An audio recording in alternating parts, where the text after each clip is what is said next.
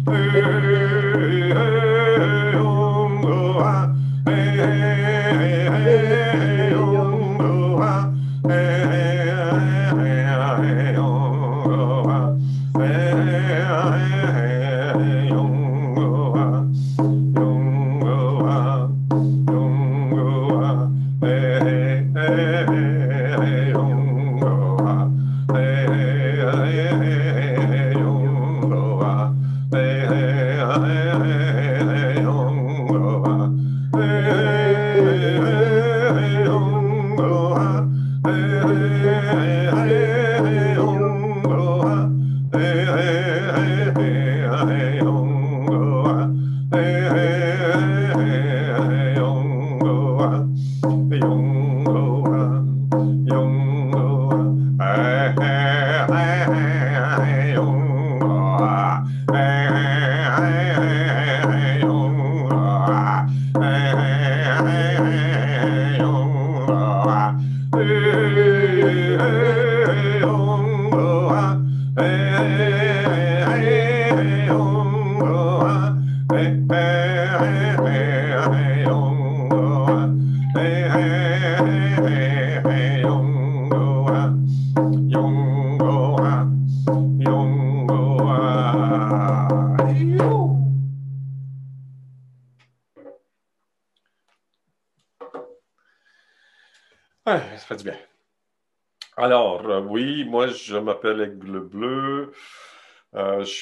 suis un Canadien-Français euh, avec quatre lignées amérindiennes dans notre famille qui sont assez lointaines, mais qui ont chacun leur influence sur qui je suis.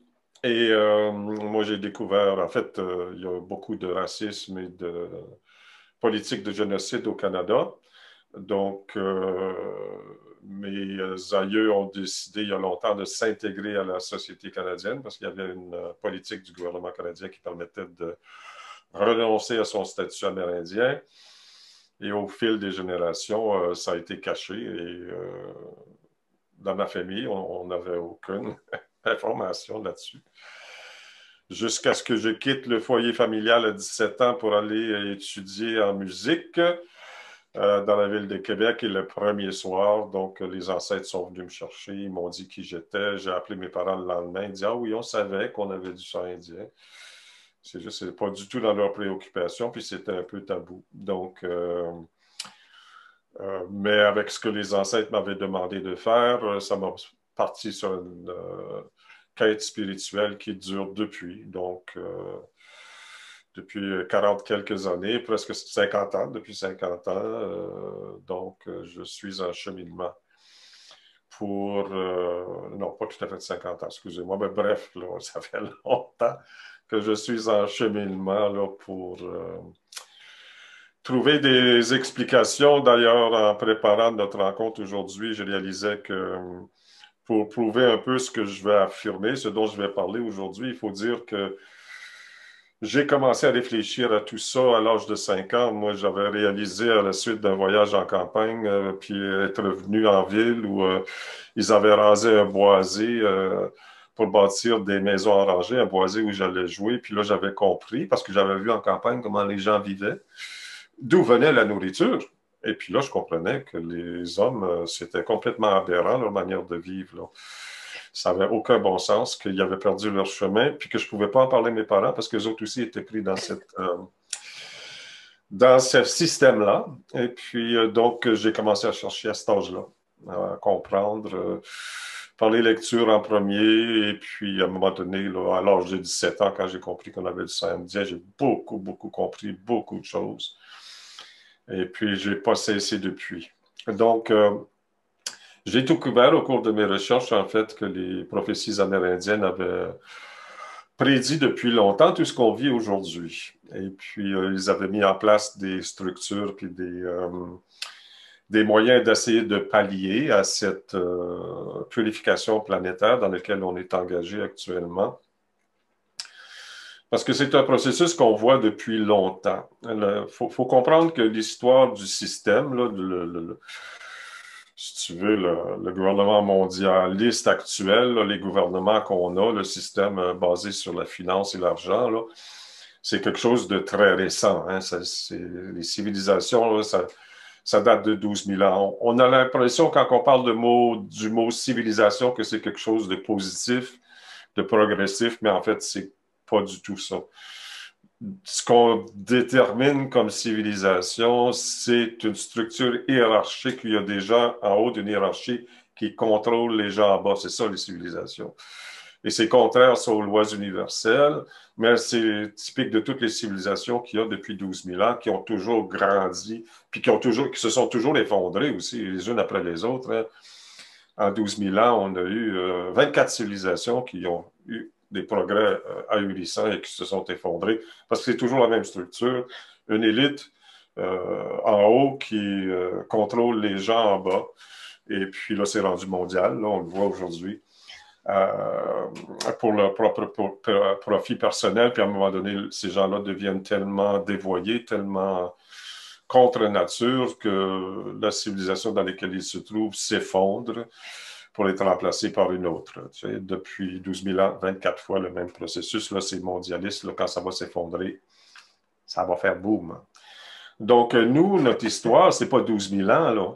Notre histoire, c'est 127 500 ans euh, d'histoire continue où on a vu ce même processus-là se produire quatre fois maintenant. Quand l'homme perd son chemin, parce que l'homme, c'est supposé d'être la conscience de la Terre. Son rôle ici, c'est de faire le paradis terrestre. Hein, c'est ça. parce qu'on a le libre arbitre et le pouvoir de création. Donc, on est en mesure de prendre un environnement qui est déjà beau. Tous les environnements naturels sont beaux parce qu'ils correspondent à l'ordre divin, correspondent à l'ordre de la création. Donc, c'est toujours beau, la nature, peu importe où on se trouve.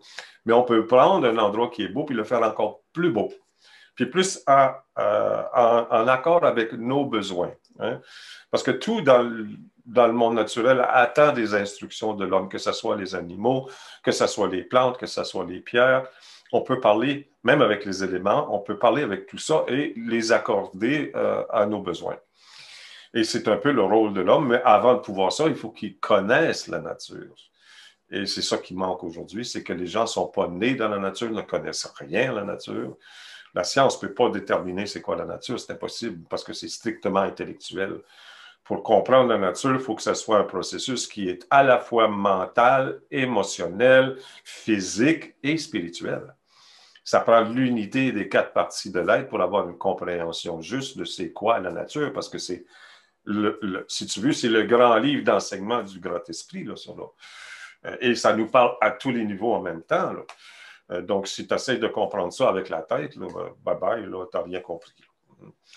Donc, euh, il y a eu des prophéties qui ont annoncé l'arrivée des Européens en Amérique du Nord, euh, qui ont protégé les enseignements pendant la période qui était dit qu'on aurait besoin de se cacher parce que les Européens, comme toutes les civilisations, ils déterminent ceux qui ont du pouvoir spirituel dans les nations, puis ils les tuent.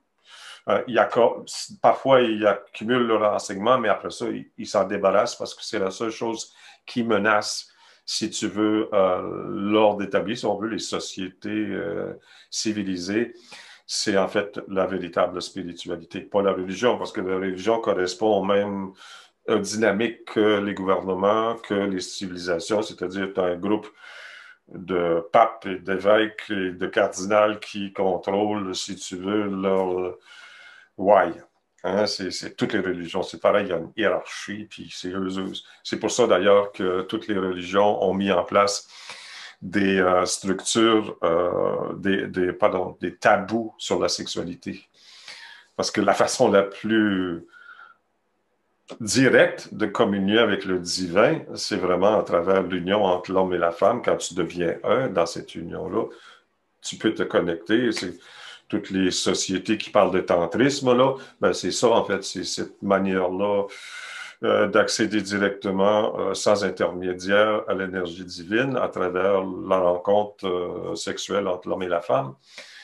Et puis, il y a des manières de faire, bien sûr. Hein, c'est pas comme on voit aujourd'hui à la télévision, le Bing Bang, Bing Bang, on, on, obtient, on cherche l'orgasme, c'est pas du tout ça. C'est des relations qui peuvent durer des heures puis des heures.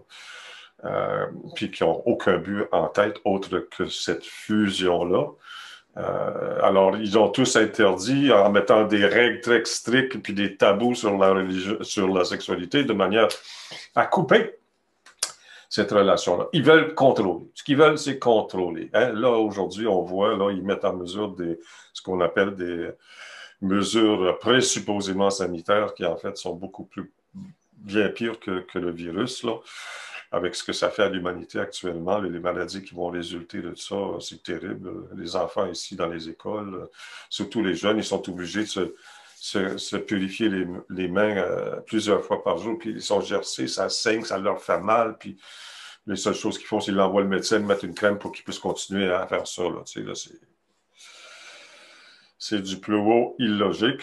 Hein, les, mesures euh, sont complètement illogiques. C'est juste des mesures pour contrôler la population. Et pour bien les contrôler, il faut qu'ils leur imposent des puces qui vont rentrer dans les vaccins. Donc, euh, pas mal tout le monde qui sont dans la conscience sont conscients de ce qui se passe, mais on n'a aucun, pouvoir sur tout ça parce que les gens n'ont pas d'unité. Les gens n'ont plus de communauté. Les gens ont perdu le lien euh, avec la nature. Donc, euh, on connaît depuis longtemps et il y a eu des, des euh, directives qui ont été mises en place pour aider l'homme à retrouver cette unité-là avec la nature qui peut permettre à certaines euh, communautés, parce que la véritable vie, ce n'est pas la société, c'est la communauté. Les gens, ils doivent partager ensemble, non pas dans un but économique, être associé dans un but économique comme les sociétés, mais être associés dans ta relation avec ton environnement, avec un groupe de personnes qui tirent leur subsistance, c'est-à-dire leur nourriture, leurs vêtements et leurs habitations de l'environnement qui les entoure. Donc, ça prend une communauté pour réussir à faire ça. Parce que chacun a des habilités différentes, des talents différents, puis ça prend la, ça prend la contribution de tout le monde, euh, comme ça a toujours été le cas, je veux dire, depuis on, est là depuis des millions d'années, euh, l'humanité, puis on a toujours vécu. le phénomène civilisé, c'est très récent, puis ça va disparaître parce que ce n'est pas en accord avec les lois divines. Donc, euh, la, procédure qui avait été donnée pour euh, réussir à s'accorder puis tranquillement guérir la planète, c'était que chaque famille prenne responsabilité d'un hectare de terre. Si tu possèdes un hectare de terre et que tu la cultives en biodiversité, tu peux nourrir ta famille euh, pour l'éternité. Euh, les énergies de la terre sont toujours renouvelables, le compost, les arbres, c'est une unité. Et la plus grande richesse qui existe au monde, c'est pas l'argent, c'est la biodiversité. Et c'est ça qu'on perd à chaque jour. À chaque jour, il y a des espèces de flore et de faune qui disparaissent de notre planète. On a l'impression qu'ils vous disent que c'est du progrès, mais ce n'est pas du progrès. On, s'appauvrit. À tous les jours, on s'appauvrit euh, sur la planète. Euh, mais vu que c'est euh, que tout, en fait, toutes les formes qui existent, toutes les formes de vie qui existent, existent en premier dans le monde de l'Angawi. C'est pour ça qu'on se branche au début de nos rencontres avec le monde de l'Angawi. Tout vient de là. Donc, on peut, ils peuvent tous revenir un jour ou l'autre quand les conditions seront favorables sur Terre. Euh, donc, on n'a pas à, commencer à, à, viser puis à essayer de protéger telle espèce ou telle espèce. C'est le global qu'il faut corriger. Et le global, c'est que chaque homme et chaque femme et chaque famille doit être en relation directe avec la nature et en tirer sa subsistance. C'est ça la définition d'un être humain. C'est seulement en contact direct avec l'environnement qu'on se développe au maximum. C'est très, très facile à prouver ça. Juste avec un peu de gros bon sens, en réfléchissant un tout petit peu, tu regardes la structure actuelle qui veut contrôler et formater les enfants pour qu'ils s'intègrent au système, on les met dans des salles de classe, ils doivent être assis sur un pupitre, puis écouter, puis mémoriser, puis pas penser, mémoriser, mémoriser. Ce que tu as dans une salle de classe est très limité comme stimuli, là. Hein, parce que tu as quatre murs qui, te coupent de, la, tout ce qui t'entoure. Puis même des, bâtiments carrés, ça coupe même les ondes euh, telluriques et cosmiques. Tandis que si tu es en train d'apprendre la vie avec tes parents au sein de la nature, mais tu as une foule d'influences auditives, tous les animaux, le bruit du vent, tout ça, puis tout ça, ça parle. Et puis ensuite, euh, la vision, elle change tout le temps, la nature, ça change tout le temps. Il y a les saisons, il y a les fleurs, c'est continuellement, à chaque instant, différent. Euh, ce que tu reçois au niveau de tes, yeux, puis ensuite ton, ton odorat qui prend des informations très, très anciennes qui ont un impact jusque dans le cerveau reptilien. Puis les goûts, parce que tu vois les enfants dans la nature, ils goûtent même à la terre, ils goûtent à tout, ils, touchent à quelque chose, ils se mettent dans la bouche. Ils apprennent ça, tu sais. Peut-être que cette feuille-là, elle goûte mauvais, tu sais, ou cet insecte-là, c'est pas agréable, tu sais. Il ne faut jamais empêcher les enfants de, se mettre des choses dans la bouche. Le, désir d'assainir, d'assainir, d'assainir, d'aseptiser, d'aseptiser, d'aseptiser, le premier microbe qui vient, il te fauche, là. Hein? C'est, je veux dire, la nature n'est pas mauvaise, elle n'est pas dangereuse, au contraire. C'est elle qui te donne toute l'information. Donc, euh, et puis après ça, ben, de voir les adultes qui travaillent dans cette ambiance-là, dans un sens pratique, puis ensuite, dans toutes les communautés du monde entier, si tu veux rester en harmonie avec la nature, il faut que tu communiques avec les esprits de la nature. Tu n'as pas le choix, là. Euh, je veux dire, tout ça, c'est une unité, là. Puis il faut communiquer avec ça. Donc, ça, c'est les cérémonies, c'est la spiritualité. Tout ça, c'est un tout. Tu imagines la somme de stimuli que l'enfant reçoit? Le chaud, le froid, son corps s'habitue à faire sa propre chaleur ou à se rafraîchir naturellement. Euh, la liste est sans fin. Donc, c'est très facile à, comprendre que dans un contexte civilisé, et euh, technocratique et technologique dans lequel on se trouve, on, diminue de plus en plus. L'être humain est, beaucoup diminué sur le plan physique. Il y a même des organes qui ont disparu. Euh, il y a beaucoup diminué sur le plan émotionnel. Les familles sont tous désunies. Euh, c'est un désastre sur le plan émotionnel. Les gens sont obligés de recourir à toutes sortes de dépendances pour réussir à passer la journée. Sur le plan mental, ils n'ont plus de mémoire et puis ils ne sont plus capables de penser non plus. On leur dit quoi faire, puis ils le font. On voit ça aujourd'hui. On, leur dit des choses qui n'ont aucun bon sens. Là. Euh, porter un masque, euh, et puis ça va être bon pour ta santé. Là. Problème. Puis, euh, non, on n'entrera pas dans, dans, les détails de ça. Moi, j'ai travaillé dans la santé dans toute la vie. Puis je sais que les mesures sanitaires actuelles vont créer une énorme quantité de cancers puis de maladies de toutes sortes, bien pire que ce que le virus aurait fait. Parce que c'est juste une grosse grippe. Donc, euh, puis les gens croient ça. Ils ne réfléchissent pas. C'est, le simple bon sens nous dirait que porter un masque où tu respires du CO2 puis des fibres toute la journée, c'est pas bon pour ta santé. Euh, etc.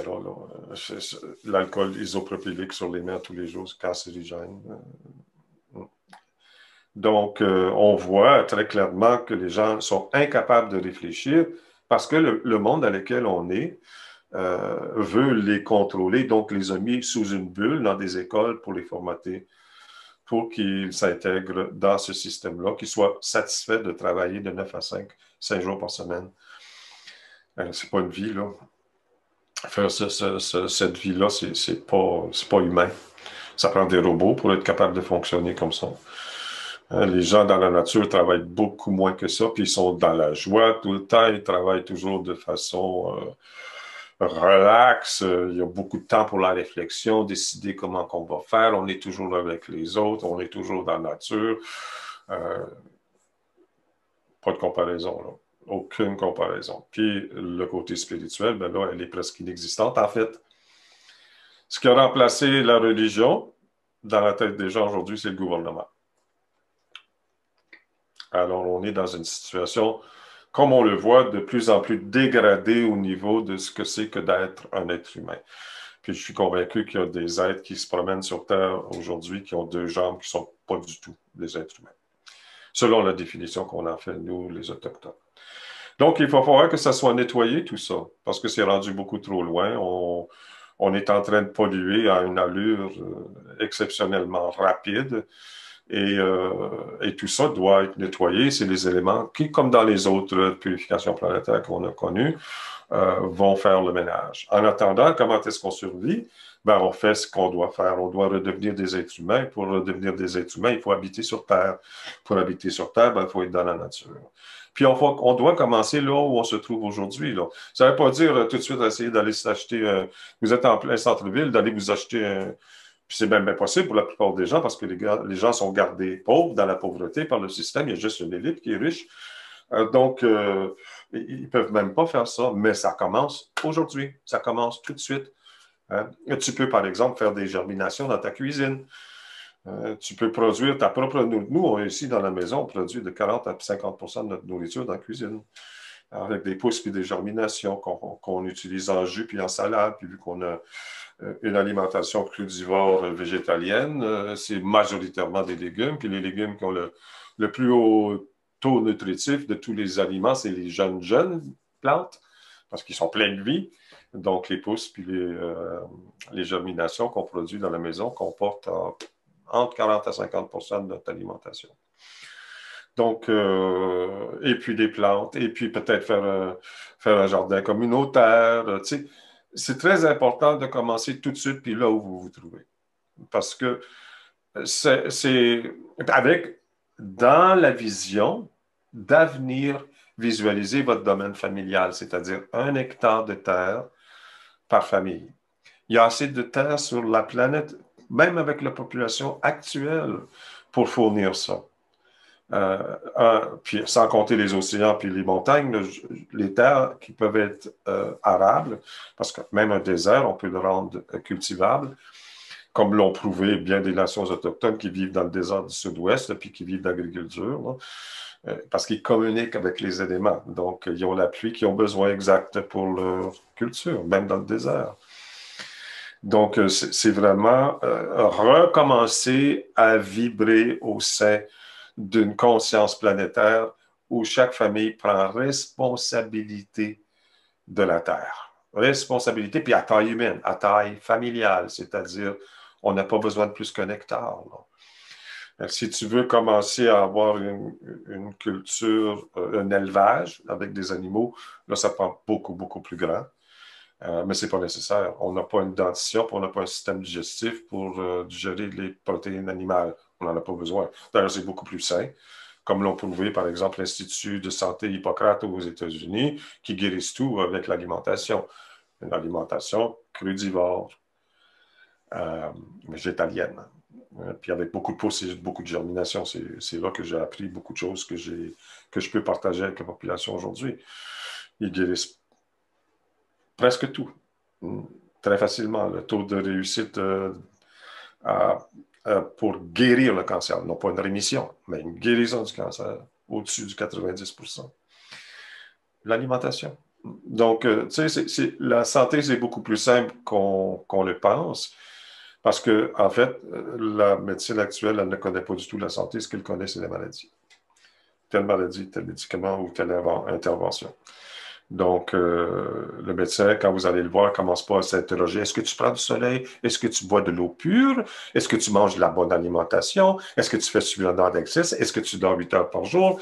Euh, toutes les choses de base là, qui comportent. Euh, il ne parle pas de ça. Il dit, quelle est votre maladie? Ah, vous prenez tel médicament. Parce qu'il travaille pour les pharmaceutiques. C'est des vendeurs de drogue. Malheureusement, il y en a qui ont beaucoup de bonnes, de bonnes intentions, mais ils sont formatés dans les écoles pour correspondre euh, à cette société-là. Donc, pour commencer à comprendre c'est quoi notre nature aussi, euh, la première activité la plus importante pour tous les êtres humains, c'est de marcher. Marcher au sein de la nature. Ça, c'est capital. Euh, c'est l'activité de base. Toutes les nations autochtones marchent beaucoup à tous les jours. Peu importe dans quelle nation vous allez aller, partout dans le monde, la marche fait partie de ta communication. En marchant, tu régules euh, les activités de ton corps avec ta respiration et tes battements de cœur. C'est ça qui se régule. Tu commences à, être un être vivant au sein du monde.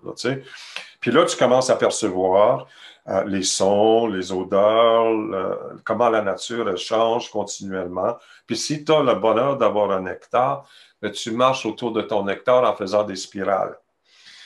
Puis là, tu vas voir qu'est-ce qui pousse. Parce qu'au début, tu n'as même pas besoin de, commencer à cultiver ton domaine familial. La première chose, c'est pas de commencer à cultiver. La première chose, c'est de marcher autour puis de voir qu'est-ce qui pousse déjà.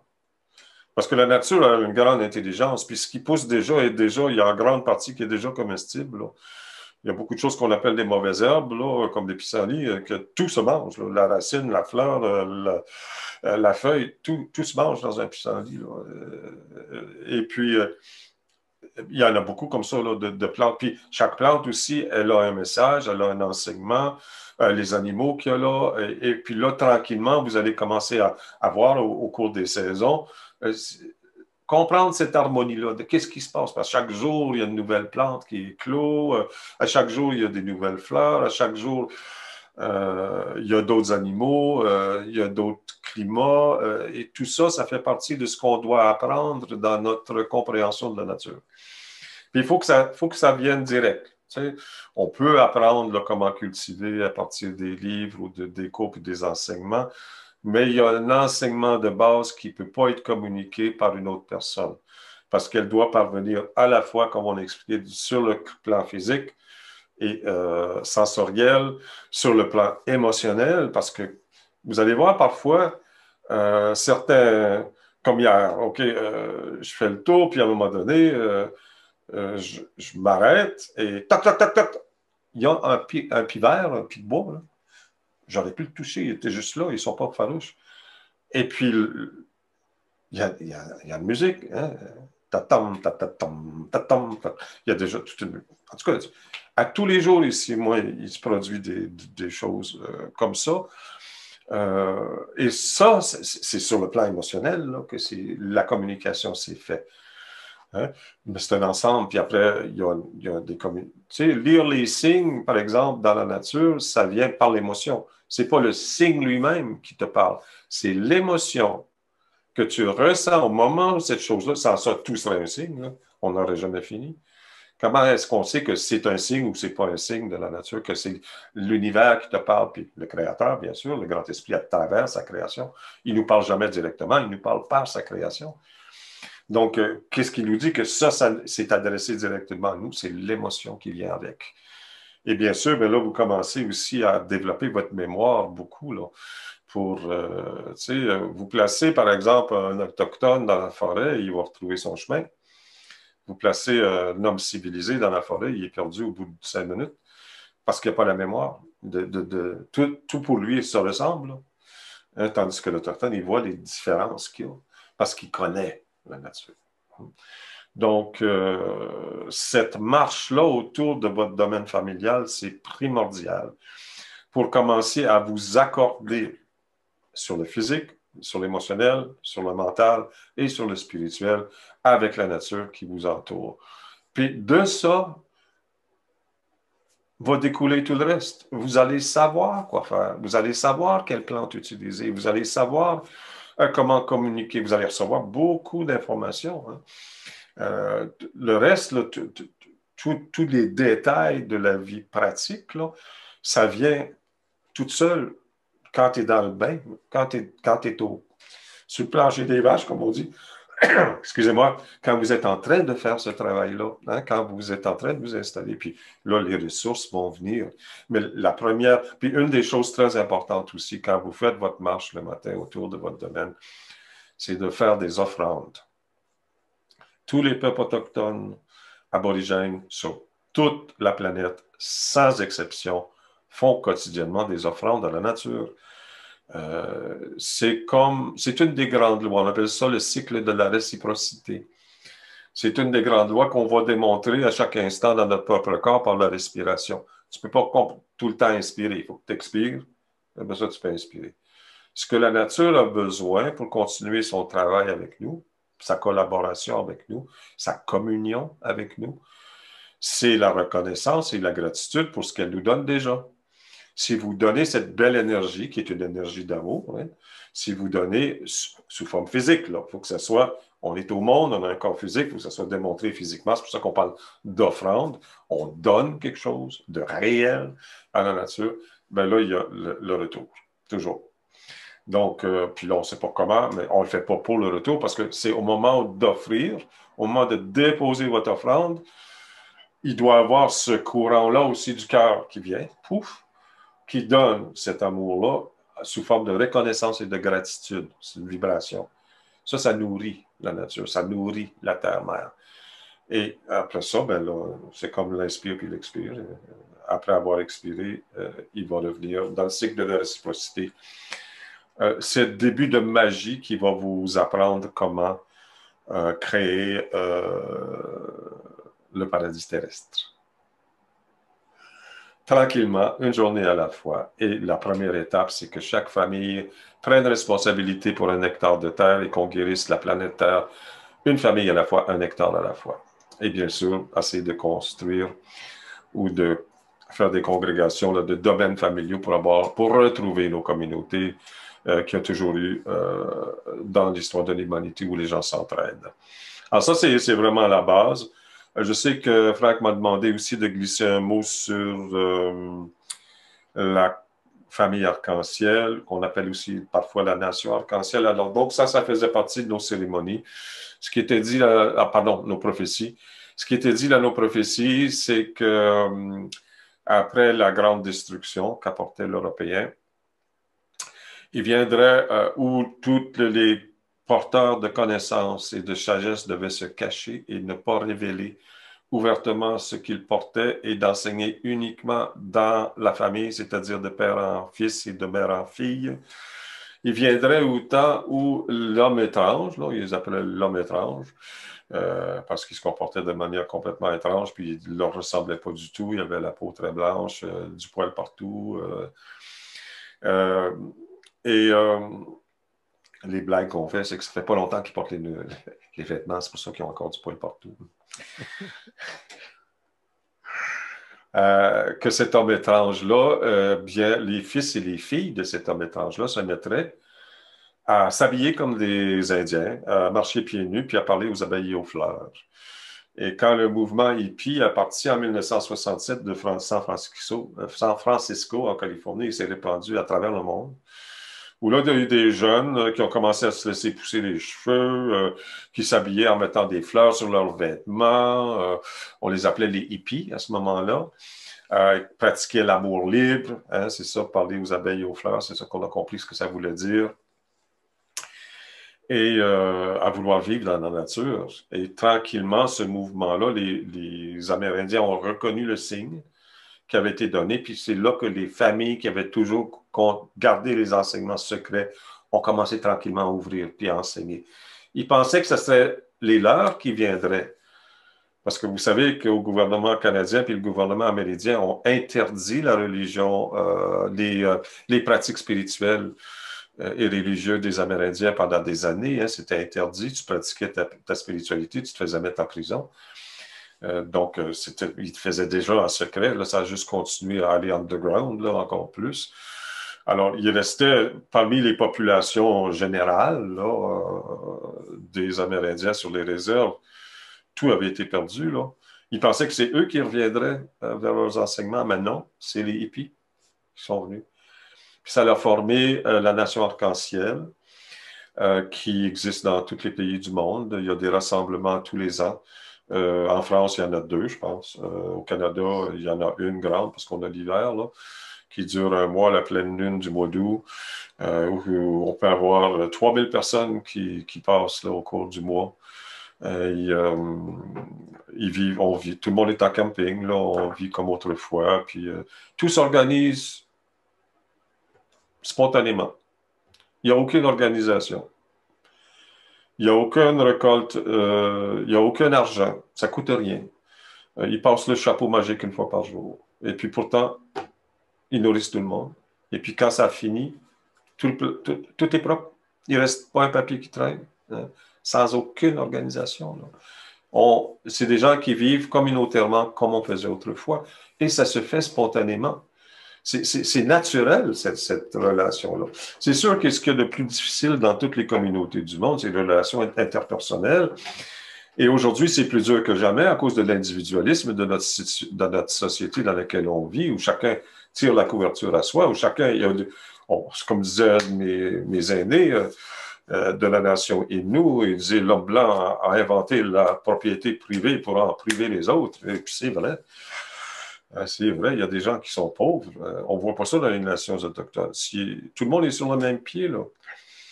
Euh, c'est une des choses qui a le plus surpris certains autochtones qui ont voyagé après, qui ont, sorti de sorties de sociétés traditionnelles, puis qui se retrouvaient dans des villes, et puis qui là, ils voyaient des immeubles qui montaient jusqu'au ciel, donc ils traduisaient une richesse incomparable, puis des gens qui rentraient dans ces édifices-là, qui, qui, qui qui rayonnait l'opulence et l'abondance et l'argent.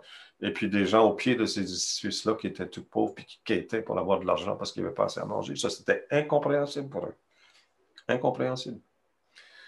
Et euh, donc, euh, le partage, euh, vu qu'on vit dans une société qui a cette mentalité-là de séparer les gens à tous les, à tous les niveaux, selon leur standing, selon leur euh, travail, selon leur classe, selon leur caste, selon leur euh, revenu, etc., etc., etc.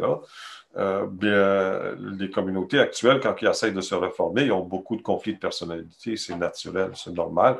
Même dans les sociétés autochtones, tu retrouves ça. On est tous humains. Il y a toujours un jour où on se pile ses pieds et on s'arrache les cheveux. Là.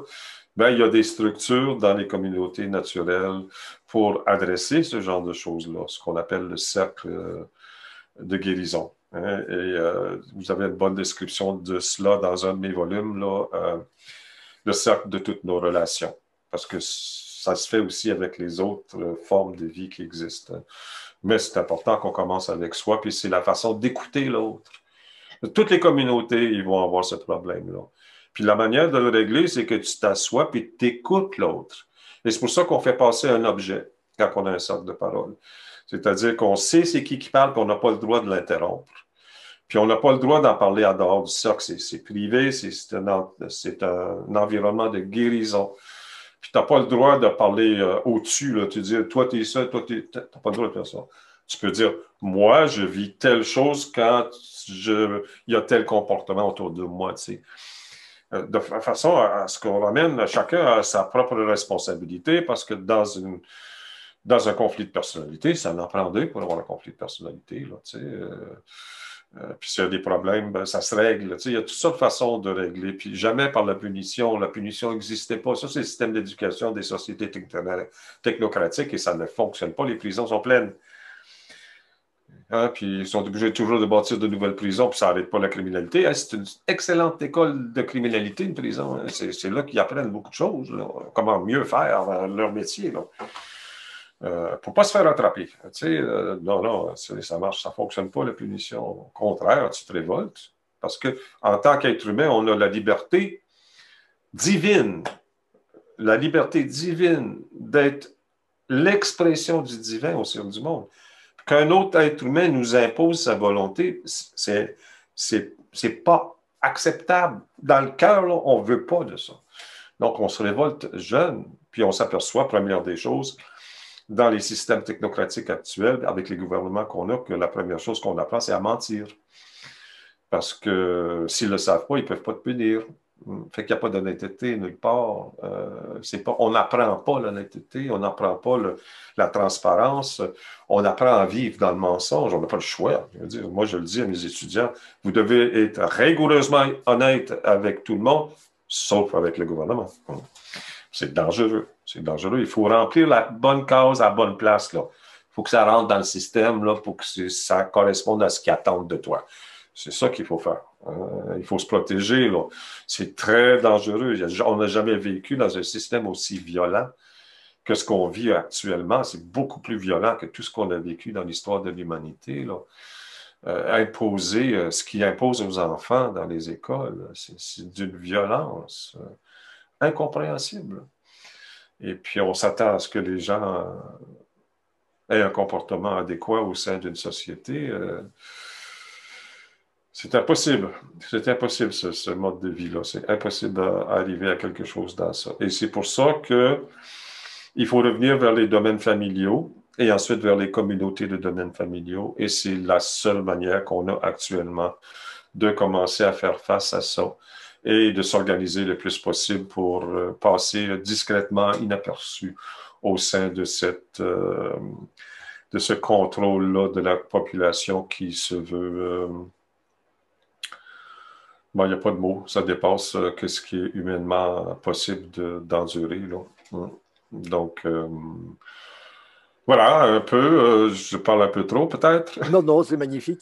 Merci, c'est vraiment extrêmement clair, extrêmement limpide, extrêmement lumineux.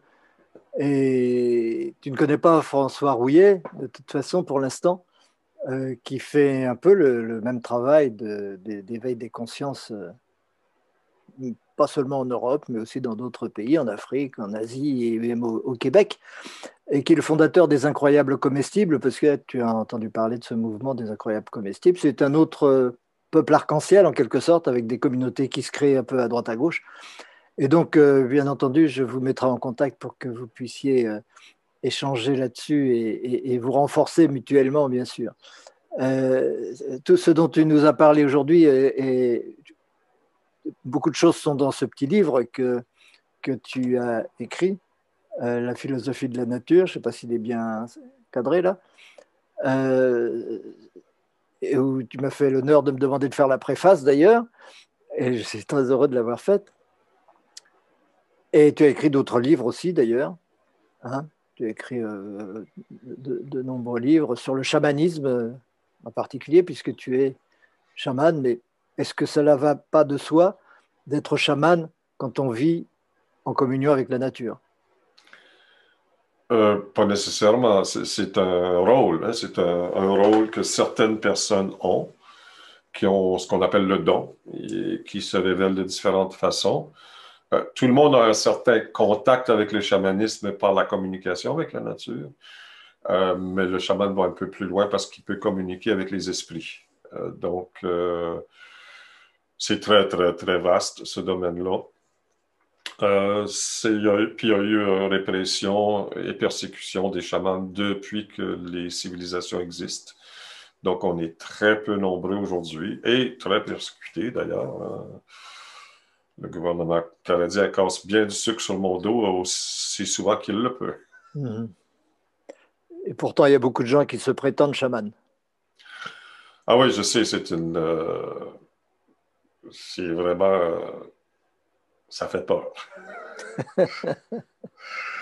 si on connaît vraiment le chamanisme, on, sait que c'est pas quelque chose qui peut se. C'est pas parce que tu as des dons psychiques que tu es chaman. Puis tu peux pas être chaman si tu n'as pas une tradition si tu n'es pas à l'intérieur d'une lignée, parce que tu dois te raccorder à des ancêtres qui te montrent le chemin. Et euh, dans le néo-chamanisme d'aujourd'hui, en fait, les gens font deux, trois fins de semaine, puis euh, se déclenchent chaman. dans nos sociétés, si une personne se disait chaman, mm. il fallait qu'elle le prouve. La communauté tout de suite se levait et puis l'entourait. Tu, tu nous montres parce que c'était vraiment euh, une énorme responsabilité. Et la première qualité qui est recherchée chez un chaman, c'est l'humilité. Mhm. Parce qu'il vient de recevoir un grand pouvoir, puis chaque pouvoir, tu reçois une responsabilité. Donc, il devait le prouver sur le champ. Mhm. Puis, tu as, deux types de chamanisme. Tu as le chamanisme pur et dur, puis tu as le chamanisme initiatique. moi, j'ai été initié dans les deux. Mhm. Euh, aujourd'hui, il y a beaucoup d'enfants qui s'incarnent, de jeunes qui s'incarnent, et des jeunes depuis pas mal de temps d'ailleurs, que certains appellent des star seeds, comme euh, nous en parlent sur notre chaîne Nicolas Turban et David Rousseau. Ces, ces, jeunes qui arrivent en pleine conscience avec vraiment des intentions extrêmement pures et extrêmement belles, et qui se sentent souvent rejetés, souvent perdus dans ce monde matérialiste, évidemment. Est-ce que tu ne penses pas qu'ils peuvent aider encore maintenant, qu'il y a encore une possibilité pour qu'ils euh, fassent changer le monde, qu'ils fassent changer les choses positivement? Je pense qu'on est tous euh, rattachés aux étoiles. On, a tous la capacité d'apporter des changements, chacun à sa façon, à son niveau, là où il se trouve. Euh, j'ai souvent vu cette, euh, cette tendance euh, qui vient vraiment de cette civilisation technocratique où ils ont besoin de sauveurs, ils ont besoin d'un sauveur pour venir les sauver, de racheter les péchés de l'humanité, tu sais, dépendre et, regarder chez l'autre notre salvation, notre, résurrection, je ne sais pas comment tu veux l'appeler, mais d'être sauvé, tu sais. Euh, ça, c'est une tendance qu'il y a dans cette société-là avec laquelle je ne suis pas d'accord, moi. Euh, je pense qu'on a tous une responsabilité individuelle euh, d'apporter des changements dans notre vie, pour commencer, dans notre être et autour de nous. parce que ça va prendre tout le monde là, pour faire le, le, ménage. Là. Puis je pense qu'à un certain niveau, technologique, je veux dire, les gouvernements, là, on voit qu'ils sont tous contrôlés par des forces extérieures au gouvernement, puis c'est normal. Je veux dire, le simple gros bon sens nous dit que si tous les gouvernements sont endettés, ben, ils doivent l'argent à quelqu'un ou à quelque chose, là. Euh, puis c'est ça qui contrôle. Euh, et on le voit, là. On le voit parce que les mesures sanitaires n'ont aucun bon sens, ils ne sont pas logiques. Euh, et tout le monde le fait, là. Donc, euh, c'est pas la première pandémie, là, puis on voit les, toutes les pandémies se comportent de la même manière. Et puis, c'est pas avec ces mesures-là que tu vas. Euh, non, non, il n'y a pas. Euh, pour moi, c'est rendu beaucoup trop loin. On avait, il y a, quelques années encore, euh, je dirais il y a 15 ans encore, la possibilité, si les gens avaient commencé tout de suite à faire leurs domaines familiaux, on aurait pu renverser la vapeur et éviter la purification planétaire qui est cyclique. Donc, euh, mais euh, là, on peut avoir une certaine influence sur les éléments localement quand les cérémonies, puis les pratiques, puis les offrandes sont faites. Globalement, non, c'est impossible. Le réchauffement climatique, c'est parti et ça va continuer à réchauffer. Euh, ils ralentissent pas la, pollution. Il n'y a rien qui ralentit à ce niveau-là. Il n'y a pas de conscience au niveau des gouvernements parce que les gouvernements sont sous la, l'influence de l'argent et les grosses compagnies n'ont aucun intérêt à ce qu'on coupe leur profit euh, dans un souci d'écologie.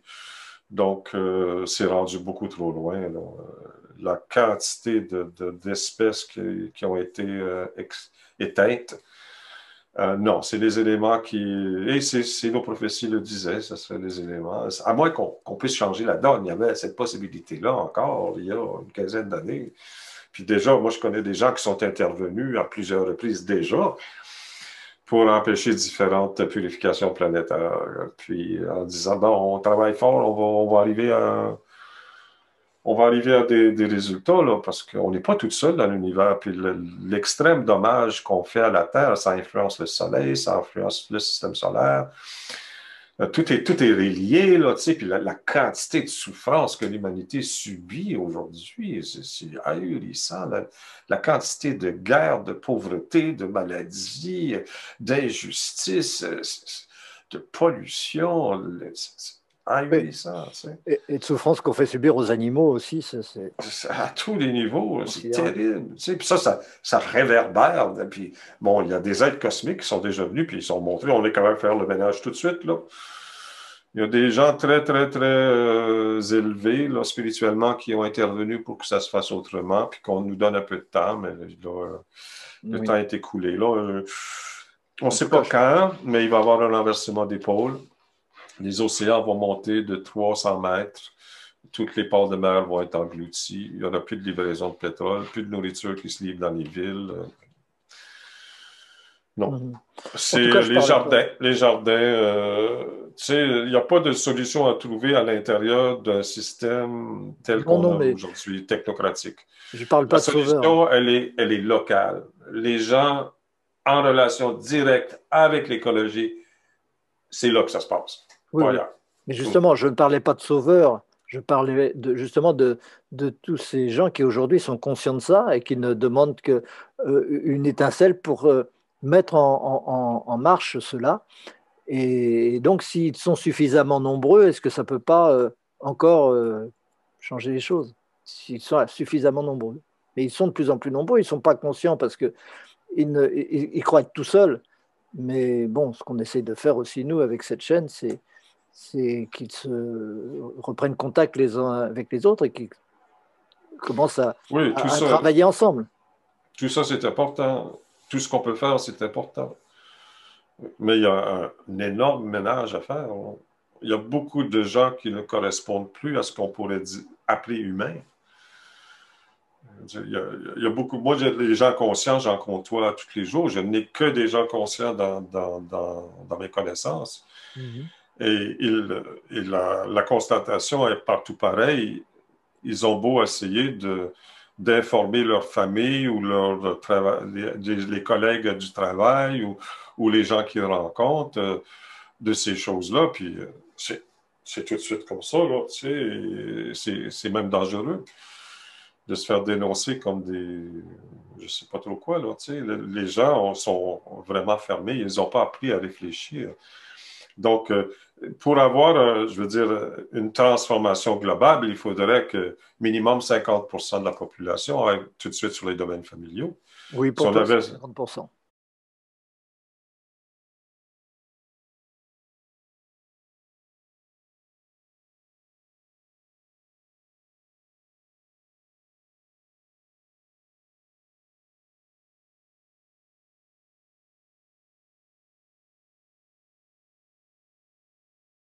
50% ben oui, au moins. Puis là, ça, ça pourrait informer les autres euh, parce qu'ils verraient les gens qui sont sur les domaines familiaux qui sont, euh, qui sont bien. Parce que les gens aujourd'hui, avec le mode de vie qu'ils ont aujourd'hui, euh, ça crée une pollution à tous les jours qui est, qui est incroyable. Juste le fait d'utiliser les appareils électriques dans la maison. En France, par exemple, ben, vous avez 24 centrales nucléaires. Je veux dire, une centrale nucléaire, c'est une source de pollution, mais terrible. Il y en a beaucoup. Donc, euh, puis lorsque les, les, changements climatiques vont apporter, comme on l'a vu au Japon récemment, vont apporter des dommages euh, irrécupérables à ces centrales nucléaires, imaginez un peu le... Il y aurait moyen, mais moi, ce que je constate, ce que j'ai constaté toute ma vie, euh, parce que moi, j'ai commencé très jeune à faire ce travail-là, c'est que ça n'évolue pas beaucoup. Euh, ça n'évolue pas beaucoup. Puis même, tu as des gens qui, hier, étaient conscients, qui ont choisi de retourner vers la société technocratique parce que la répression, puis le racisme, puis la ségrégation, puis euh, la discrimination qu'ils vivent lorsqu'ils expriment leurs opinions, elle est trop forte. Ils sont, mm-hmm. c'est trop difficile.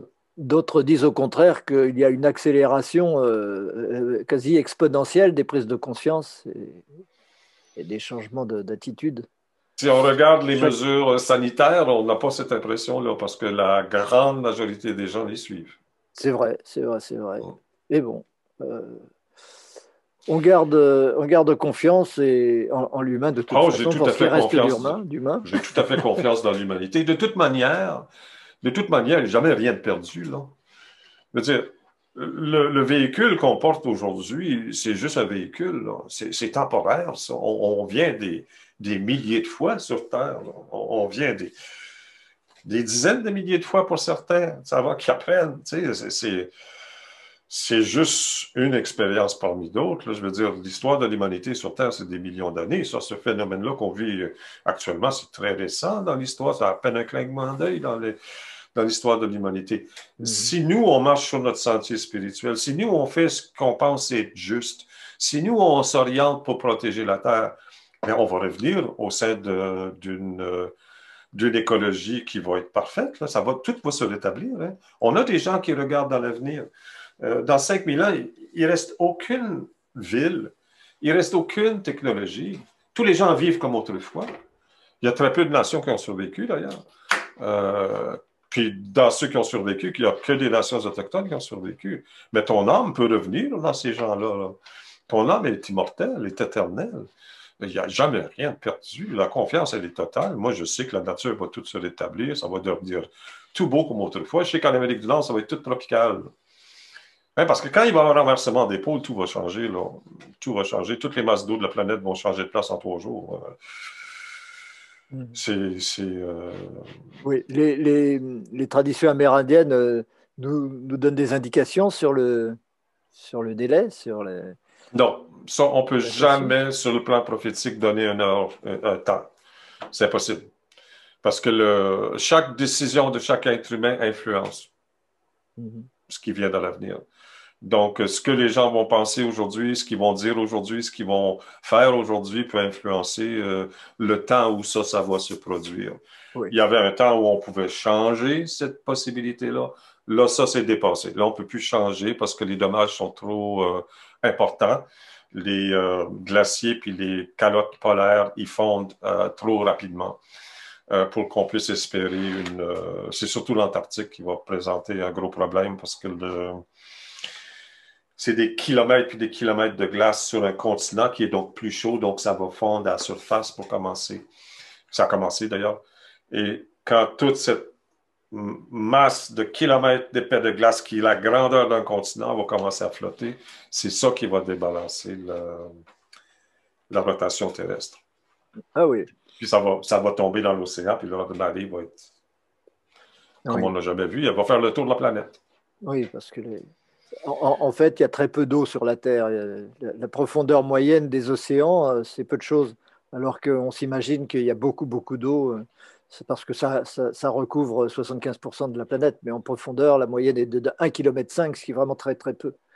1,5 km de, de hauteur. C'est pour ça que l'élévation du niveau de la mer, il peut, être beaucoup plus important que ce qu'on s'imagine. Bon, en tout cas, euh, on, va continuer euh, à essayer de tous être des colibris parce que de toute façon, c'est toujours bon pour nous et pour notre avenir et pour l'avenir de l'humanité. Exactement.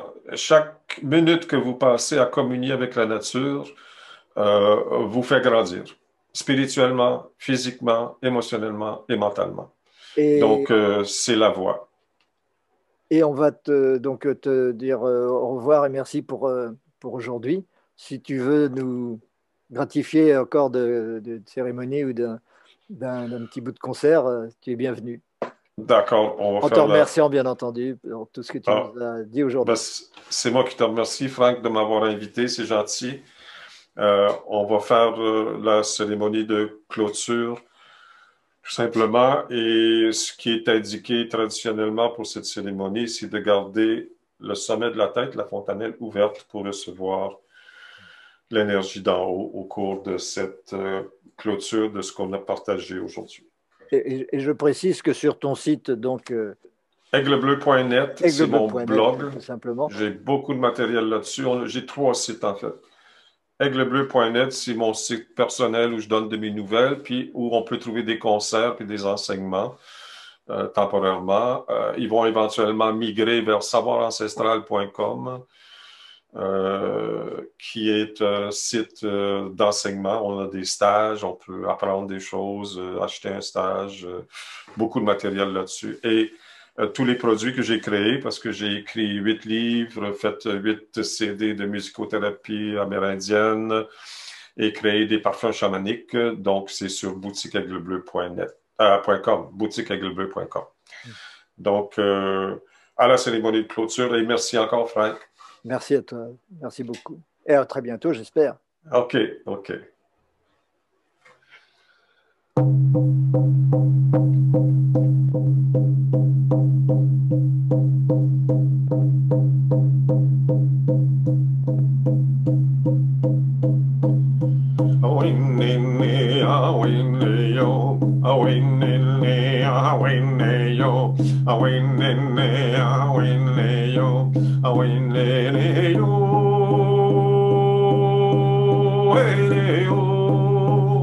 no ya ah, yo no legis kla yo no ya ah, hayo hayo awin ah, ne ya awin ne yo. Awin ne ya awin ne yo. Awin ne ya awin ne yo. Awin ne ne yo.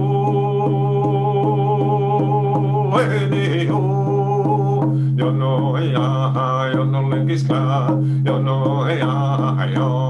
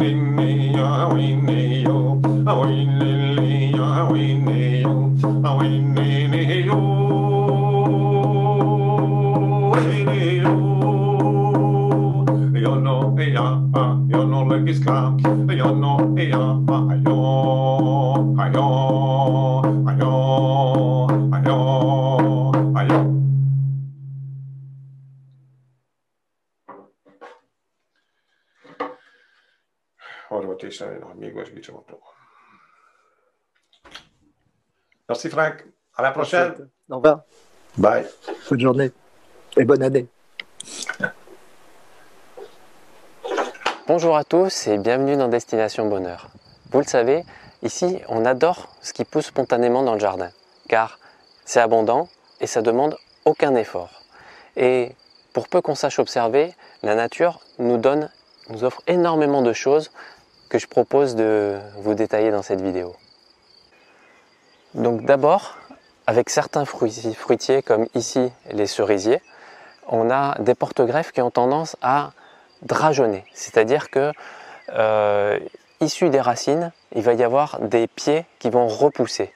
Et euh, là, c'est un cerisier qu'on a planté il y a une quinzaine d'années, qui est greffé sur merisier et qui a donné en drageonnant tous les arbres que vous voyez derrière moi. Ce sont tous des merisiers. Et c'est très très intéressant. D'abord parce que euh, les fruits des merisiers sont bons. Ils sont peut-être moins bons que les cerises, mais euh, moi je les adore quand même. Ensuite, parce que c'est des porte-greffes qui sont juste parfaits. Ils sont parfaits parce que ils ont poussé sur place, donc euh, ils n'ont pas le choc de transplantation, ils sont bien forts. Ils sont poussés sur place et donc ils sont adaptés au sol qu'il y a ici. Et ils sont connectés par les racines au pied mère et entre eux. Euh, de telle sorte qu'ils se soutiennent mutuellement et qu'ils vont être très très forts. Ils vont par exemple, euh, ils vont par exemple très très bien tenir la sécheresse. Ce sont des arbres qu'on n'a pas arrosé une seule fois l'année dernière, alors qu'il y a eu euh, pendant l'été dernier trois mois de sécheresse sans aucune pluie. Donc c'est très très bien et on en a profité pour greffer cinq cerisiers vous voyez ici euh, un merisier euh, sur lequel on a, greffé ben, juste des greffons de l'arbre mère. Hein. Euh, et, on en profite pour avoir, pour multiplier gratuitement notre cerisier et sans quasiment aucun effort. Tout ce qu'on a à faire, c'est venir y faire une greffe. Parmi les fruitiers qui drageonnent facilement, on a la famille des pruniers, et notamment les pruniers mirobolants. Ça repousse partout dans le jardin, c'est du vrai chien dent. Et il faut en profiter parce que c'est des très bons porte-greffes pour bah, toute la famille des prunes. Notamment, on peut greffer dessus des mirabelles, des reines claudes et des prunes d'Agen, euh, entre autres prunes. On peut aussi le garder tel quel parce que c'est un arbre extrêmement productif. Euh, d'ailleurs, l'adjectif mirobolant vient du premier mirobolant. Et c'est pas pour rien, ça donne beaucoup. Et euh, les, prunes mirobolantes sont très bonnes en confiture. En plus des arbres qui drageonnent, il y en a aussi tous ceux qui repoussent euh, directement à partir des noyaux qu'on a pu jeter euh, dans, le jardin simplement après avoir mangé un fruit. Et on a une dizaine, par exemple, de pêchers qui poussent à partir de noyaux dans le jardin. Vous en voyez un petit ici, très beau petit pêcher qui va devenir bientôt grand. Et euh, parmi les, dix péchés qui ont repoussé spontanément, bah, l'été dernier, le premier a fructifié. Et on a goûté les fruits, ils sont délicieux, on n'a même pas besoin de. on n'a même pas besoin de les greffer. Et vous voyez par exemple à côté, euh, on a aussi d'autres pruniers mirobolants euh, qu'on pourra greffer bientôt. Et ça, ça pousse avec des graines de poulette. Donc il y a aussi des animaux qui enterrent les noyaux. Dans notre jardin, il faut être rapide si on veut manger des noix, sinon euh, c'est les pies qui en profitent, qui les récupèrent tous et qui vont les enterrer dans le jardin. Et le résultat, c'est qu'ils poussent des noyers. Vous voyez ici un très beau noyer qui a poussé tout seul grâce aux pies. Voilà. Et euh, il y a encore plein d'autres fruitiers euh, qui poussent spontanément, comme, qui repoussent spontanément, comme des cognaciers, des oliviers. Ici, on a un beau pommier. Et euh, si il se trouve que les arbres ne donnent pas directement des bons fruits, eh ben, ils peuvent aussi servir de porte-greffe avec les mêmes avantages que euh, pour ceux qui drageonnent. Et enfin, on a les arbres qui poussent qui ne sont pas des fruitiers. Comme par exemple ce que vous voyez dépasser là-haut, c'est un cornouiller sanguin qui a aussi poussé spontanément. Et pour cela, on peut s'en servir comme euh, biomasse. Il suffit de les, s'ils sont à des endroits non gênants, on peut les trogner, c'est-à-dire qu'on leur coupe la tête tous les 1, euh, 2 ou 3 ans. Et on se sert des branchages pour mettre au pied de nos fruitiers, comme par exemple euh, au pied du noyer là, pour améliorer le sol, garder l'humidité et augmenter sa fertilité. Donc ça sert aussi. Et c'est simple, c'est à portée de main. On n'a pas besoin de le transporter depuis l'autre bout du jardin, il est juste à côté. Et en plus, il sert de vigie aux oiseaux euh, qui adorent ça. Et nous, ça nous permet de les observer. Alors dans les plantes intéressantes, on a aussi les aromatiques qui se ressèment très régulièrement sur les tas de sable, euh, entre les pavés quand il y a du sable, et euh, plus généralement sur tout ce qui est terre assez pauvre. Euh, on, passe souvent à côté sans les voir, et pourtant euh, ce sont des véritables pépinières sauvages. Et vous voyez derrière moi, on a sur un tas de sable là, on a une très belle lavande qui a, qui a repoussé. Juste à côté, une sauge. Euh, si on continue sur le tas de sable, on voit un petit thym, un pied de thym, un pied de thym beaucoup plus gros. Et en dessous, un tout petit pied de lavande. Et c'est très très facile de les prendre et de les replanter euh, à des endroits qui vous arrangent pour faire par exemple un massif de thym ou un massif de lavande euh, devant chez vous. Et bien évidemment, nous avons les plantes sauvages et comestibles du jardin qu'on adore ici, vous le savez. Et, euh, et pour peu qu'on laisse le jardin pousser, on en trouve en abondance, comme par exemple ici de très belles orties qui vont nous donner la soupe de ce soir. C'est euh, quelque chose qui nous a permis ce printemps d'avoir une salade ou une soupe quasiment tous les jours, rien qu'avec ces plantes sauvages. Pas que les orties d'ailleurs. Hein. Mais je ne vais pas développer ici parce qu'on a déjà fait des vidéos sur le sujet. Donc si ça vous intéresse, je vous renvoie, euh, je vous mets le lien vers ces vidéos et vous pourrez les suivre. Voyez que la nature est plus généreuse que ce qu'on imagine. Elle offre euh, l'abondance à qui veut bien le voir. Et ce, sans aucun effort. Alors, prenez le temps de vous promener dans, dans votre jardin, observez ce qui s'y passe et vous verrez à quel point c'est merveilleux. J'espère que cette vidéo vous a plu, qu'elle vous a donné envie d'explorer votre jardin et de profiter de ce que vous y trouvez. Si c'est le cas, pensez à nous mettre un petit pouce, à vous abonner et à la partager autour de vous. Et je vous souhaite à tous de garder un regard émerveillé sur le jardin et de profiter de ses fruits. C'est ça le bonheur. C'est tout simple. On commence à rentrer dans ces, dans ces mouvements euh, du futur. Et avec Sabine, on travaille, à vous en dira quelques mots, un, un autre élément, c'est-à-dire qu'il y a deux leviers. Il y a un levier technique, mais il y a un levier social. Comportemental. Voilà. Et donc, comment passer du passé où on avait une, agriculture et une nourriture qui étaient liées à la souffrance à une agriculture et une nourriture où il n'y a plus de souffrance? Et euh, comment est-ce qu'on peut résoudre cela pour avoir une, nourriture vivante, quasiment gratuite, avec peu d'efforts, peu de souffrance? Euh, nous, on est à la, à la recherche de, communes dans le monde euh, qui seraient intéressées pour être euh, territoire pilote de l'autonomie alimentaire et de cette économie du futur qui va être une économie du partage et de l'échange de services par un autre mode économique qui ne dépendra plus de la mondialisation, mais qui dépendra du soin à la terre et du soin à l'autre et de la répartition équitable des ressources entre l'offre de services de chacun par rapport à la communauté. Mmh. Et donc, je pense à des, des villes comme euh, Sorel-Tracy au Québec, euh, ou Victoriaville. Donc on est allé à Victoriaville, on en a parlé dans notre livre. Ils ont fait un plan d'agriculture urbaine. Euh, Sorel Tracy, euh, je les suis à distance. Ils ont lancé les incroyables comestibles à Sorel Tracy. Et l'année dernière, ils ont lancé un projet pilote pour l'agriculture urbaine.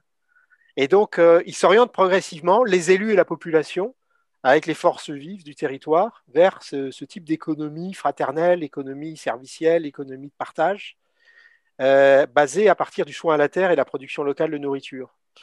Et en France, Dominiquez, lui, a, Los Angeles a lancé ce, billet là dont on, Sabine a parlé, donc la manne, et il a réussi en quelque sorte à s'affranchir des problèmes de foncier en créant les archipels nourriciers. C'est absolument révolutionnaire, ça, parce que euh, imaginez dans une ville, vous avez des, pavillons avec des petits jardins autour, et vous avez une population qui est vieillissante.